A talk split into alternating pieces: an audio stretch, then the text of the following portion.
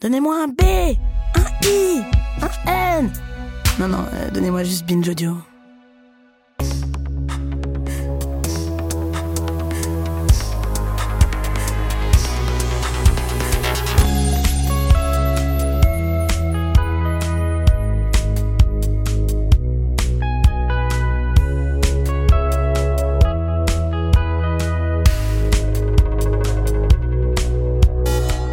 Il y a le chien tête en bas, qui demande de mettre les fesses en l'air. Le pigeon, qui étire redoutablement les hanches. Ou encore la demi-lune, qui procure une impression de légèreté en équilibre sur un pied. Ces postures, dont je ne vous donnerai pas le nom originel en sanskrit, ont fait partie de mon quotidien cette année plus que les autres, confinement oblige. Et je ne suis pas la seule à m'être réfugiée sur mon tapis face à la crise du Covid. Je vois des studios fleurir un peu partout sur le territoire, studios qui déclinent leurs cours en ligne et rejoignent ainsi la constellation, elle aussi grandissante, de yogis sur les réseaux sociaux, dont les corps parfaits et les citations niaiseuses à souhait sont likés par dizaines de milliers. Pourtant, le yoga n'est pas un sport, plutôt une philosophie de vie qui a progressivement gagné l'Occident au cours du siècle dernier et dont les évolutions ont suivi celles de nos sociétés, au point qu'elle nous paraît aujourd'hui complètement adaptée à nos vies survoltées. Comment penser ce succès phénoménal et plutôt récent du yoga dans le monde occidental Qu'est-ce que cette discipline apporte qu'on ne trouve peut-être pas dans les sports classiques? Dire homme, est-ce le remède à tous nos maux? Pour ce huitième et dernier épisode de la saison 2 de Du Sport, je reçois Marie Coq, journaliste, prof de yoga et autrice de Yoga, une histoire monde aux éditions La Découverte. Uttanasana. Um, am I just pronouncing everything wrong? I don't know. I've never done yoga before.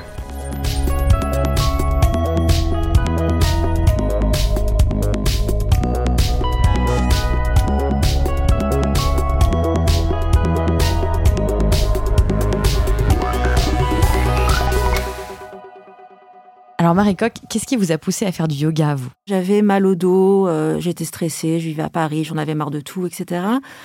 Et donc euh, j'ai commencé à aller au yoga dans un centre à Paris qui était un, centre, disons, traditionnel. J'y allais toutes les semaines, je m'ennuyais énormément, mais je sentais que ça me faisait beaucoup de bien. Et donc j'avais commencé un petit peu comme ça. Et c'est vrai que c'est plutôt les effets qui m'ont fait rester plutôt que le plaisir que je prenais au cours au, au départ, quoi. Et puis après, euh, voilà, j'ai commencé à faire d'autres types de yoga. Puis là, j'ai commencé à être vraiment euh, très accro. Vous y avez tellement pris goût que vous avez commencé à suivre des formations pour devenir professeur de yoga, dont une particulièrement décisive en Thaïlande. Bon, à l'époque, j'étais naïve. Il y avait les signaux partout, quoi. Ça s'appelait le sanctuaire, avec euh, un bar à jus et puis de la nourriture euh, raw et, euh, et sans gluten, etc. Mais j'y suis allée comme ça pour faire du yoga. La salle était magnifique. Tous les profs étaient américains. Tous les gens étaient bah, des touristes comme moi, occidentaux, etc. Et en fait, par contre, on pouvait pas vraiment discuter. Ce qu'il fallait dire, c'était une- y avait une espèce comme ça de concours à savoir qui était le, le meilleur yogi, le plus illuminé. Donc, en fait, le- les discussions s'attendaient toujours à Ah, moi, ce matin, je me suis levée, j'ai pratiqué au petit matin et euh, waouh. Et il y a un jour, il y a eu un dîner comme ça où j'ai dit mais vous trouvez pas quand même bizarre qu'on soit que des blancs, que des occidentaux sur une île en Thaïlande pour faire une, euh, une pratique indienne? Et que tous les profs soient américains et qu'on soit tous OK avec ça. Et là, il y a eu un énorme blanc. On m'a pas répondu. On m'a regardé avec euh, presque un peu de mépris parce que vraiment, c'était la preuve que j'étais pas une, vraie yogi, quoi. Et on a repris la conversation sur euh, Hmm, amazing. Est-ce que je vais me faire un lavage du côlon dans l'après-midi, quoi? Et c'est vrai qu'il y avait beaucoup de choses euh, qu'on me racontait, et en formation, et euh, dans les stages, etc., où je me rendais compte que chaque fois que je posais des questions, on me renvoyait euh, inévitablement à Ah, bah, c'est comme ça, c'est la tradition, etc. Si c'est un milieu qui est censé être sur une recherche personnelle, en tout cas, enfin, c'est quand même un chemin, une recherche, etc., et qu'on peut pas se poser une seule question, il y a un problème. Et en fait, après ça, je me suis rendu compte qu'il y avait quand même pas mal de tabous et qu'on ne devait pas discuter la pratique, on ne devait pas discuter l'enseignement, on ne devait pas discuter ce qu'on était en train de faire. Et donc c'est là où je me suis dit qu'il y avait peut-être besoin de, faire une enquête dessus.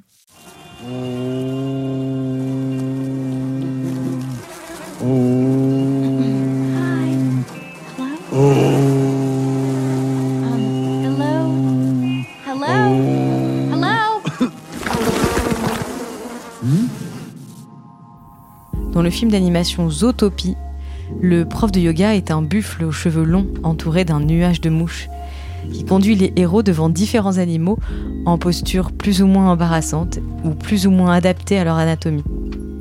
Et c'est ce qu'on attend aujourd'hui d'un cours de yoga. Non pas que nos voisins ressemblent à des éléphants ou des girafes, quoique, mais enchaîner des postures sur un tapis.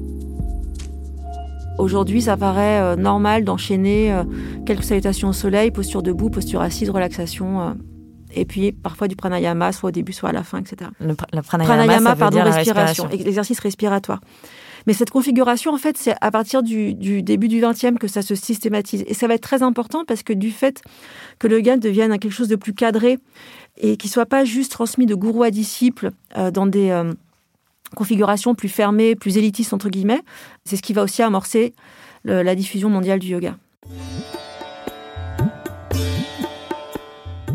Le nom des postures, comme Uttanasana, apparaissent donc sur le tard, quand des maîtres yogis à fort sens du business fondent leur propre courant du yoga, avec leurs propres enchaînements et leurs postures plus ou moins compliquées.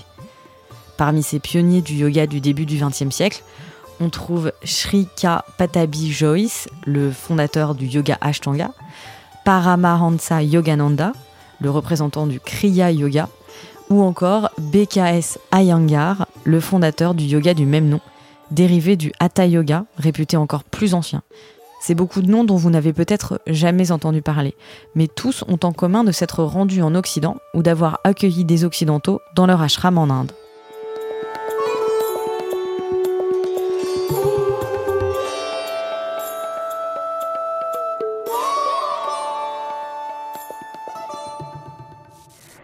This is revolving of the spine, rotation of the spine. Take a deep inhalation three feet apart. Your arms. Not the intellect going into the action. Complete exhalation. C'est vrai qu'on peut avoir l'impression, quand on voit la nomenclature aujourd'hui, qu'il y a énormément de types de yoga, mais en réalité, il n'y en a pas non plus tant que ça euh, de différents. En gros, aujourd'hui, on a deux grandes classes, donc les yogas dynamiques et les yogas moins dynamiques. Tous les yogas dynamiques, c'est le hatha yoga, quoi, de toute façon. Que ce soit le vinyasa, l'ashtanga, ce qu'on appelle aujourd'hui le hatha, etc., sont des yogas dynamiques. Et puis après, on va, on va avoir une autre euh, famille où là, on va ranger le yin, euh, le restauratif, etc., qui vont être des, des yogas plus statiques. En ce moment, c'est vraiment l'explosion du Kundalini Yoga. Là, on en, on en voit partout, etc. C'est un peu au milieu, ça. C'est euh, beaucoup basé sur la respiration et notamment l'hyperventilation. euh. Et vous les avez tous essayés? Ah oui, oui, j'ai tout essayé, bien sûr. Et euh, quel est le cours le plus marquant que vous ayez eu? Un cours qui m'avait beaucoup marqué, où je pensais que j'allais moins aimer, c'est ce cours de Kirtan, là, de Vinyasa Kirtan, là, que j'ai fait en, Californie, où là, c'est un enchaînement de postures, c'est assez dynamique, euh, on a vache, on a quand même beaucoup transpiré, et tout ça en chantant des mantras euh, aux divinités, quoi. Et là, je m'attendais justement à ce que je viens de vous décrire, une espèce de de grand carnaval euh, un peu absurde et tout, et c'était vraiment incroyable, quoi. Incroyable, parce qu'il y avait des gens qui venaient de partout, des gens très divers, et notamment, je me rappelle d'un jeune garçon qui était là, euh, qui devait avoir une vingtaine d'années, euh, qui était arrivé vraiment tout mignon, timide, euh, qui prenait pas de place, etc., et qui s'est mis à chanter. Enfin, donc voilà. Donc il y avait des espèces de, de transformations comme ça euh, in situ qui étaient très chouettes à regarder, quoi, quand même.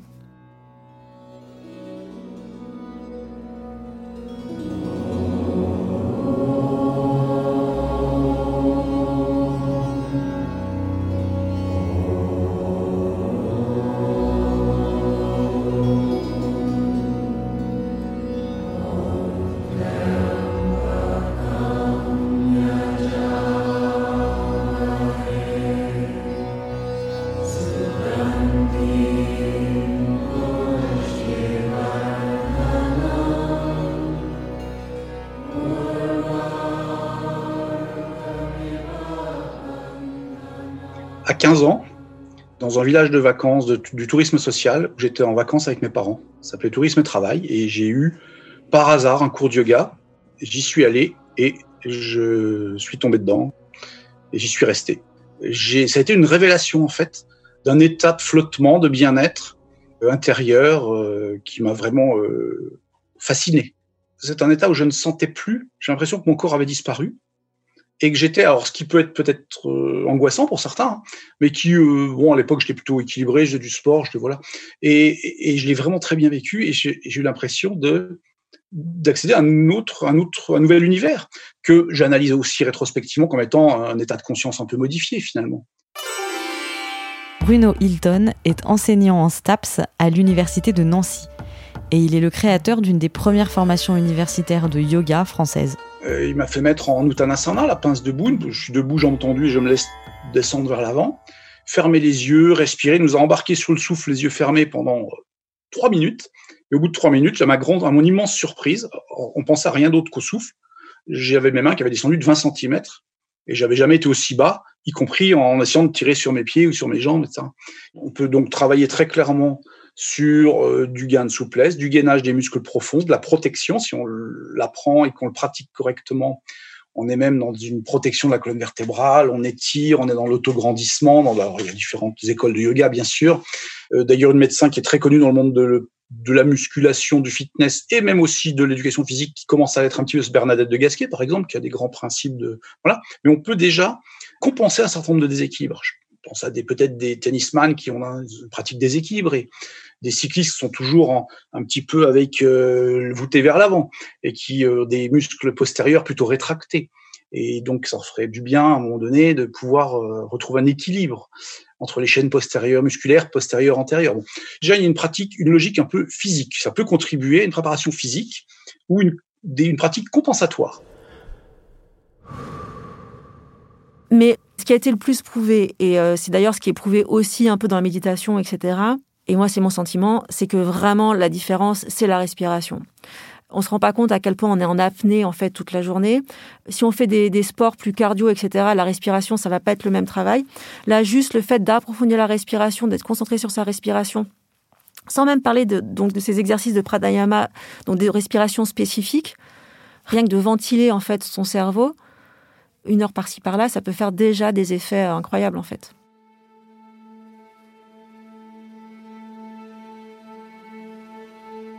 Toute ma vie, j'ai trimballé ce symptôme. L'inspiration m'est facile, ample, régulière. Les côtes s'écartent, le ventre se gonfle. Il semble que je ne pourrai jamais arrêter de me remplir. Seulement, il arrive un moment où cette vaste inspiration doit se transformer en expiration.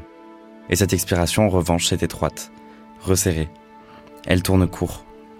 Ce qu'elle devrait détendre, du diaphragme au bas-ventre, elle le contracte, le comprime, l'oppresse. Elle est comme prise dans un goulet d'étranglement, un nœud sous le sternum, un nœud comme peut en faire un tuyau d'arrosage.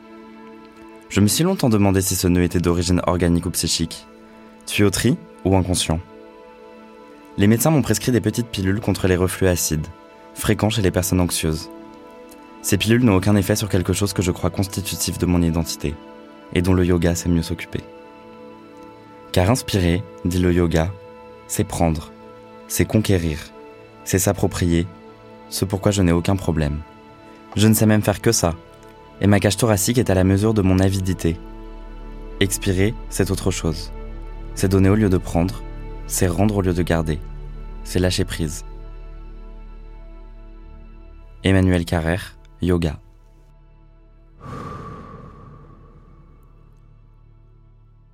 Ce souffle présente quand même cette fonction, l'immense privilège d'être la seule fonction qui est parfaitement automatique de la naissance à la mort et qui en même temps sur laquelle on peut prendre la main. Je peux dire tiens, je vais retenir mon souffle 10 secondes, 20 secondes, euh, etc. dans des certaines limites. Donc cette chance inouïe qu'on a de pouvoir jouer sur le souffle et de pouvoir donc retentir sur le, le fonctionnement organique est ma foi très intéressante. Et le yoga peut, par rapport aux sportifs et à bien d'autres gens, jouer sur l'apaisement du stress, euh, des tensions euh, dans la période pré-compétitive. Le travail de la respiration s'appelle en yoga le pranayama. Et c'est une des véritables bases du yoga ancestral, bien plus que les postures qu'on retrouve sur Instagram. L'enquête de Marie Coq, tout comme le livre d'Emmanuel Carrère, nous ramène à ce que les Indiens d'il y a plusieurs siècles, même peut-être plusieurs millénaires, appelaient yoga. Il ne s'agissait que de s'asseoir et de respirer pour atteindre l'apaisement de l'esprit. En fait, yoga, ça veut dire énormément de choses déjà à la base, mais le, sens littéral, c'est le joug. Donc c'est le joug sous lequel on met deux bêtes pour qu'elles marchent au même pas et qu'elles puissent tirer la charrue euh, de façon euh, optimale. Donc ce que je trouve intéressant, c'est que déjà il y a l'idée comme ça d'une sorte de discipline et de quelque chose qui n'est pas naturel justement, que si on doit mettre au pas, le corps et l'esprit, si on veut faire ce parallèle-là, c'est pas quelque chose qui se fait tout seul. Et il faut comme ça une espèce de structure, il faut une espèce de cadre, etc. Donc il y a quand même quelque chose de, c'est pas coercitif, mais c'est quand même euh, l'idée quand même d'un cadre et de quelque chose qui se fait avec de la, de la discipline, quoi. Là, je peux vous demander de, de, lever les, de lever les bras au ciel, par exemple. Vous allez, voilà, et on peut faire des gestes comme ça qui n'ont aucune intention, aucune si je vous dis juste que en levant les bras au ciel, vous expansez votre énergie, etc., vous n'allez pas faire le geste de la même façon. C'est-à-dire aussi de mettre une intention dans ce qu'on est en train de faire. C'est ça qui change. C'est pas juste le fait de croire, mais c'est le fait de, penser qu'on fait les choses dans un certain contexte, dans une certaine démarche, ça va changer même la, même la façon dont on va le faire. Et même ce truc de vous demander de lever les bras, si je vous dis de lever les bras pour rassembler de l'énergie, eh ben, même les articulations vont moins souffrir parce que d'instinct, vous allez faire ça plus lentement, de façon plus vaste, etc. Donc c'est ça aussi qui va aider beaucoup. Qu'elle se pratique en mouvement ou sans bouger, la respiration du yoga favoriserait ce qu'on appelle aujourd'hui la cohérence cardiaque. C'est une technique qui consiste tout simplement à essayer d'harmoniser un petit peu. En fait, notre pouls ne bat pas tout à fait régulièrement. Quand si on prend euh, le pouls sur euh, entre deux pulsations, on peut avoir, mettons qu'on ait 60 pulsations minutes en moyenne, entre deux pulsations, voire une seconde 2, puis la pulsation entre les deux suivantes, 0 euh, seconde 9, etc. La cohérence cardiaque vise d'une certaine manière à harmoniser et ce faisant, avec un souffle un peu ralenti, un petit peu approfondi, envoie une décharge de bonnes hormones pour aller vite, et puis euh, active plutôt le parasympathique et le système nerveux neurovégétatif qui est plutôt apaisant, qui favorise plutôt la digestion, que ça se passe bien, et qui calme un petit peu le respiratoire, le cardiologique et l'activation la, muscul, tonus musculaire, pour aller très très vite. Hein. À cause de cet aspect mental du yoga, Bruno Hilton est confronté, avec les professeurs d'éducation physique qu'il forme à cette discipline, à la problématique de l'enseignement du yoga en cours de PS. Comment noter ce qui doit avant tout se passer dans la tête? On ne se réfère qu'à soi-même quand on pratique du yoga. Il n'y a pas d'enjeu de compétition, il y a des grands principes que vous connaissez, mais qui sont de se respecter, de ne pas chercher d'être honnête avec soi-même, de ne pas chercher à euh, copier sur le voisin ou faire comme le voisin. Et ce qui nous intéresse, c'est le ressenti, c'est le processus d'intériorité et pas le résultat. Donc, je ne prends que des critères qualitatifs du type les placements sont-ils bien placés, bien alignés? Je préfère quelqu'un qui fasse une posture avec le placement, le souffle, le, etc. Je sais néanmoins que même bien placés, j'ai pas la certitude qu'ils sont pas en train de penser à leurs prochaines vacances et qui donc je suis pas sûr qu'ils soient vraiment en yoga.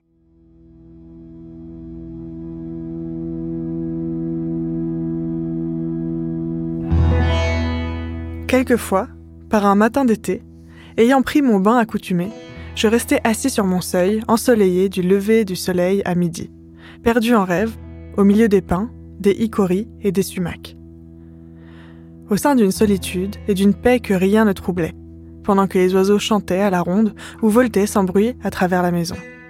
Jusqu'à ce que, le soleil se présentant à ma fenêtre de l'ouest, ou le bruit de quelques chariots de voyageurs là-bas sur la grande route, me rappelassent le temps écoulé. Ce n'était point un temps soustrait à ma vie, mais un temps en plus de ce qui m'était donné habituellement. Je me rendais compte de ce que les orientaux entendent par contemplation et délaissement des travaux. Henri David Thoreau, Walden. Le philosophe Henri David Thoreau, le chantre de la désobéissance civile, a passé deux ans dans une cabane dans les bois, à Walden, au milieu du XIXe siècle. Il décrit des journées à ne rien faire en apparence. Mais cette activité, il l'appelle yoga, et il est sans doute le premier occidental à revendiquer la pratique de cette discipline. Marie Coq, dans votre ouvrage, vous expliquez que dans les années 60-70, le yoga est une façon pour certains hippies, comme Ramdas, mais aussi comme les Beatles, de remplacer les drogues. Aujourd'hui, on est clairement dans une nouvelle vague de popularité du yoga. Le yoga vient compenser quoi? Il continue d'être un bon palliatif pour toutes les formes d'addiction, etc. Ça, c'est quelque chose qu'on voit encore. Ça vient aussi combler un manque d'espace euh, physique, mental, euh, utopique. Enfin, on peut, voir l'espace euh, sous, sous toutes ces dimensions-là.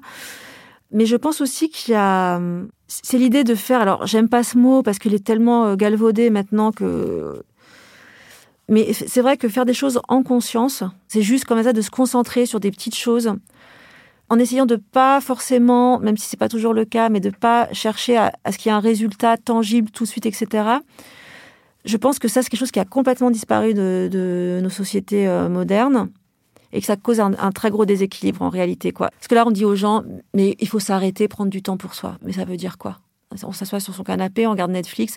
C'est très flou, quoi. Et en fait, d'avoir des tâches comme ça qui permettent de sentir le corps qui se déploie, de sentir le mental qui se calme, de sentir que euh, oui, on peut être là sans s'agiter, etc. Voici, tel qu'on l'enseigne sur les bords du Gange, l'asana ou posture du lion, spécialement destinée à calmer l'individu et à refouler la colère. Vous qui accumulez soucis et tracas, souvenez-vous du lion. Après quelques semaines d'entraînement, le lotus, refuge des esprits surmenés, est la position recommandée à tous, car ces asanas aident l'homme à supporter la vie, et l'utilité pratique du hatha yoga n'échappera certainement à personne. Vous, cher épicier, débordé par les clientes, submergé par les carottes, les pois cassés et les choux-fleurs, n'hésitez pas. Faites les pieds au mur, comme un vrai yogi. Dans les années 50, ces pratiquants français avaient déjà compris l'effet bénéfique du yoga sur le stress. Aujourd'hui, si on en croit votre livre, Marie Coq, on dépasserait les 3 millions de pratiquants. Un chiffre qui n'est pas vérifiable, faute de fédération des pratiquants de yoga. Ce qu'on peut voir en tout cas pour l'engouement du yoga, c'est que c'est l'ouverture des studios. Il y en a énormément, notamment à Paris, ça a explosé, mais maintenant c'est quand même très difficile d'aller en France ou ailleurs, de pas trouver un endroit où c'est pas possible de faire un petit cours de yoga euh, quelque part. Donc ça, pour moi, c'est vraiment le signe que ça a explosé, parce que pour qu'il y ait autant de studios, et les studios sont jamais vides, donc euh, donc voilà. Qu'est-ce que votre enquête a changé dans votre façon de pratiquer et d'enseigner le yoga? De dire aux étudiants, enfin aux élèves, que euh, que tout ce que je leur dis, ils sont pas obligés d'écouter et que c'est que des propositions quoi. Et que des propositions il y en a d'autres et que c'est des écoles et que euh, quand il y a des pratiques aussi où on dit que le pied il est comme ci comme ça et que peu importe la façon dont vous êtes fait ou votre, votre squelette est fait etc ça on évite. Et puis aussi un conseil que je donne euh, aux élèves c'est que par contre la tradition le les soi-disant dogmes ou les bonnes écoles versus les mauvaises écoles, il n'y a rien qui justifie de se faire mal parler, par exemple. Parce qu'il y a aussi beaucoup de cours où, sous couvert de, de rigueur, euh, d'enseignement, etc., euh, on parle aux élèves comme à des chiens, quoi. Euh, ça, je trouve que vraiment, c'est pas nécessaire. Avant, les postures, je les faisais dans l'idée dans de les réussir. Mais c'est vrai que l'expérience du yoga, on dit qu'elle se fait sur le tapis, mais surtout en dehors du tapis. Et moi, le yoga, maintenant, j'essaie de, le faire euh, un peu plus euh, à l'extérieur du tapis, on va dire. quoi. C'est vrai. Ça passe moins par la posture. Même si je l'ai fait toujours avec, euh, avec discipline, etc. Mais c'est peut-être moins là où ça s'exprime bizarrement. quoi.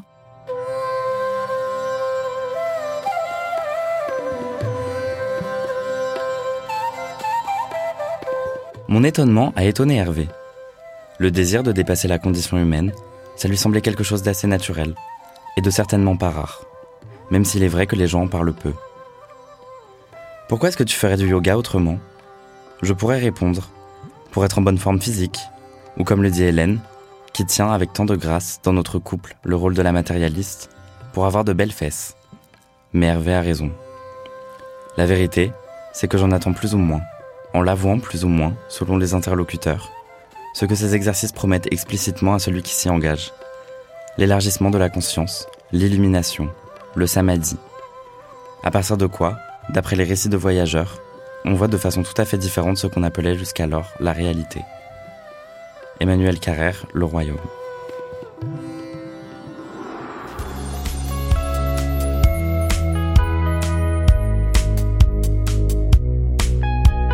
C'était le dernier épisode de la deuxième saison de Du Sport, le podcast de la culture, la connaissance et la beauté du sport en partenariat avec le SNEP, le syndicat national d'éducation physique.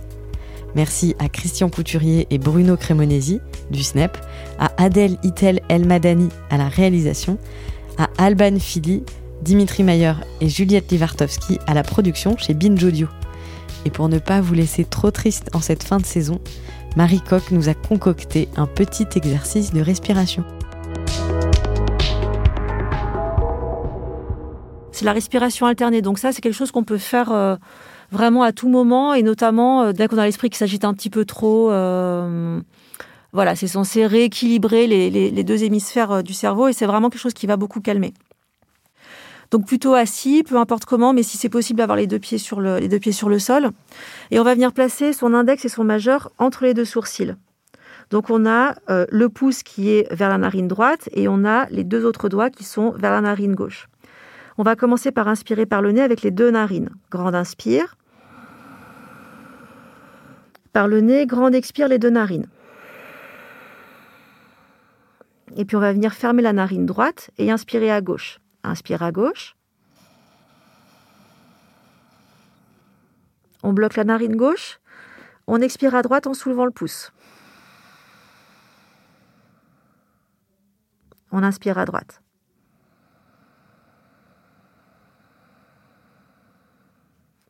On bloque. On expire à gauche.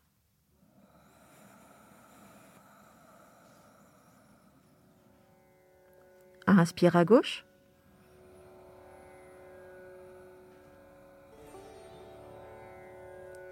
On bloque et expire à droite.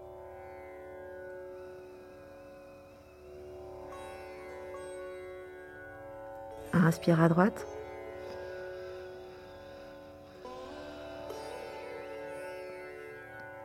On bloque et expire à gauche. On remet les deux mains sur les genoux. Et juste on inspire et on expire normalement.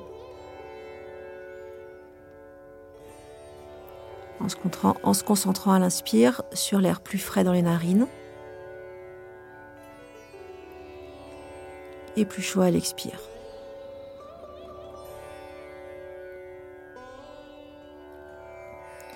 Donc cette respiration alternée, on l'a fait un petit peu rapide, mais vous pouvez faire plusieurs cycles comme ça. Donc en gros, l'idée c'est vraiment donc de bloquer toujours d'abord à gauche, d'inspirer à droite, expirer à gauche, inspirer à gauche, expirer à droite, enfin bon, de faire des allers-retours comme ça, et de terminer par une respiration avec les, avec deux narines. Donc ça, même ça, faire 5 minutes tous les jours, soit le matin en se levant, soit euh, le soir avant de se coucher, ça peut déjà faire une différence dans vos journées. Merci beaucoup. Merci à vous.